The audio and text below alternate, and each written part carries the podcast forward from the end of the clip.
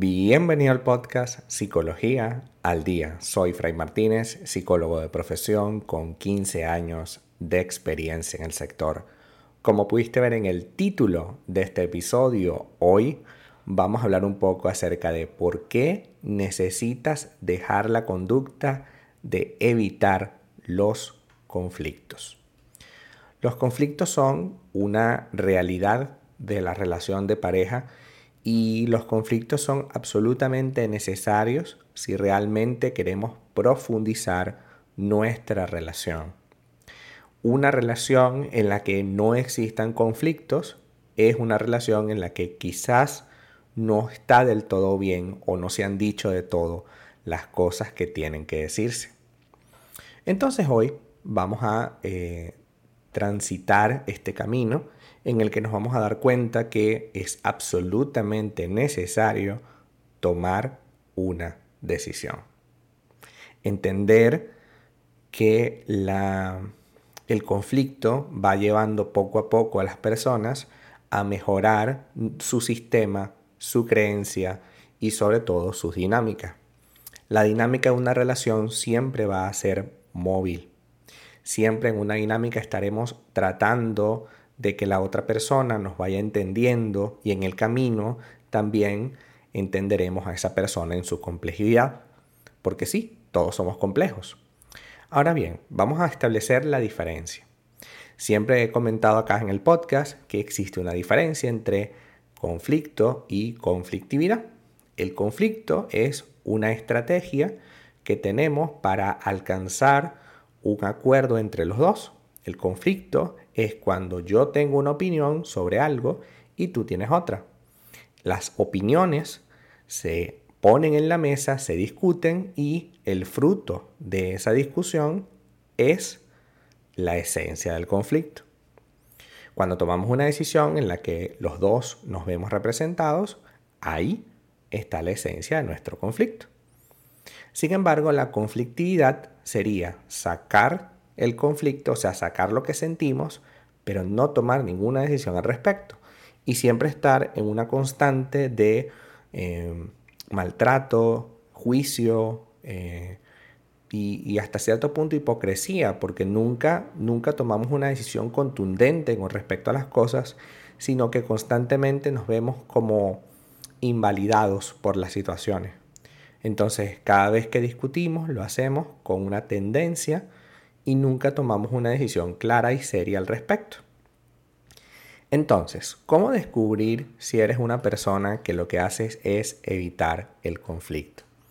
La primera de las cuestiones es que no es sencillo que nos demos cuenta que somos evitadores compulsivos. Y es que esta actitud generalmente apreciada y valorada por los demás, es decir, es valorada porque nos consideran personas generosas, personas fáciles de llevar, personas que no tienen un carácter fuerte, porque incluso nosotros mismos nos podemos sentir orgullosos de este rasgo y considerarlo positivo. Es que a mí no me gusta crear conflicto, es que a mí no me gusta estar metido en un conflicto, es que a mí no me gusta discutir, es que a mí no me gusta que haya este tipo de cosas porque discutir a mí me incomoda, me hace sentir mal, entonces yo prefiero evitarlo, yo prefiero evitar el conflicto y ya está.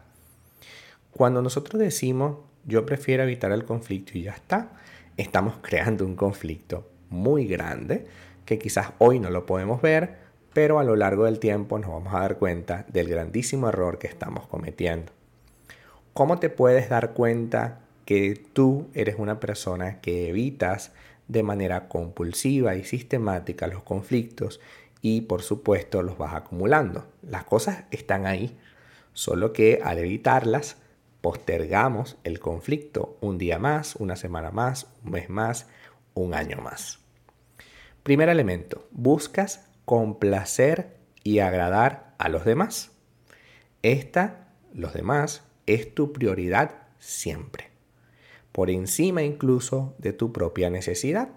Si tu pareja tiene una idea, tú le sigues y dices lo que tú quieras. Y, a ver, esto se puede hacer, pero no todo el tiempo. Tiene que haber un momento en el que tú digas, yo quiero tal cosa.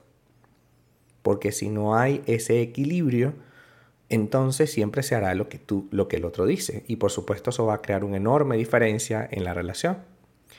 Callas tu opinión, emoción y aporte a la relación en función del tono. Es decir, yo no quiero que haya un tono extraño y raro. Tienes dificultad para poner límites, para hacer peticiones, para expresar una queja y por supuesto para criticar lo que está pasando. Comúnmente reprimes, guardas, metes dentro de una caja tus emociones y con el objetivo de no incomodar a los demás. Es que yo no quiero incomodar a los demás, lo que yo estoy pensando quizás es una tontería, quizás no es buena idea estar pensando eso. Entonces yo prefiero, para evitarme un conflicto, este, mira, vamos a dejar, eh, vamos a pasar por alto esto. Y incluso cuando tienes, cuando hay un problema real que requiere una solución, te niegas a verlo. Y prefieres ceder y pasar por alto esta situación para que no haya la discusión. Resulta que, como hemos conversado hoy, esta actitud puede ser útil en algún momento de tu vida cuando estás con alguien que es sumamente conflictivo. Pero definitivamente no es útil si queremos una relación sana. Las relaciones sanas no puede ser bajo el sacrificio personal. Una relación sana eh, no puede tolerar la falta de respeto ajena, no puede tolerar el abuso. La relación sana no puede tolerar una incomodidad constante, porque tú estás incómodo en este momento. Es una realidad y tienes que aceptarlo. Tú estás incómodo. Y si estás incómodo, ¿cómo es posible que no vayas a hablar sobre eso? ¿Cómo es posible que no vayas a tomar una decisión sobre eso? ¿Por qué seguir complaciendo a los demás de manera absurda? Porque es absurdo complacer a los demás mientras te sacrificas tú. Eso no tiene sentido, bajo ninguna circunstancia tiene sentido.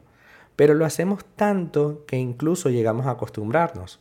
En este podcast siempre he conversado que los, el mayor conflicto que puede tener una persona es cuando se acostumbra al maltrato o a callar. Hasta acá nuestro episodio del día de hoy. Muchísimas gracias por quedarte aquí hasta el final. Si deseas saber más sobre mi contenido, www.fraymartinez.com.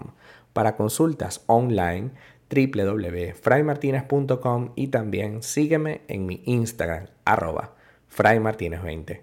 Muchísimas gracias y hasta el próximo episodio.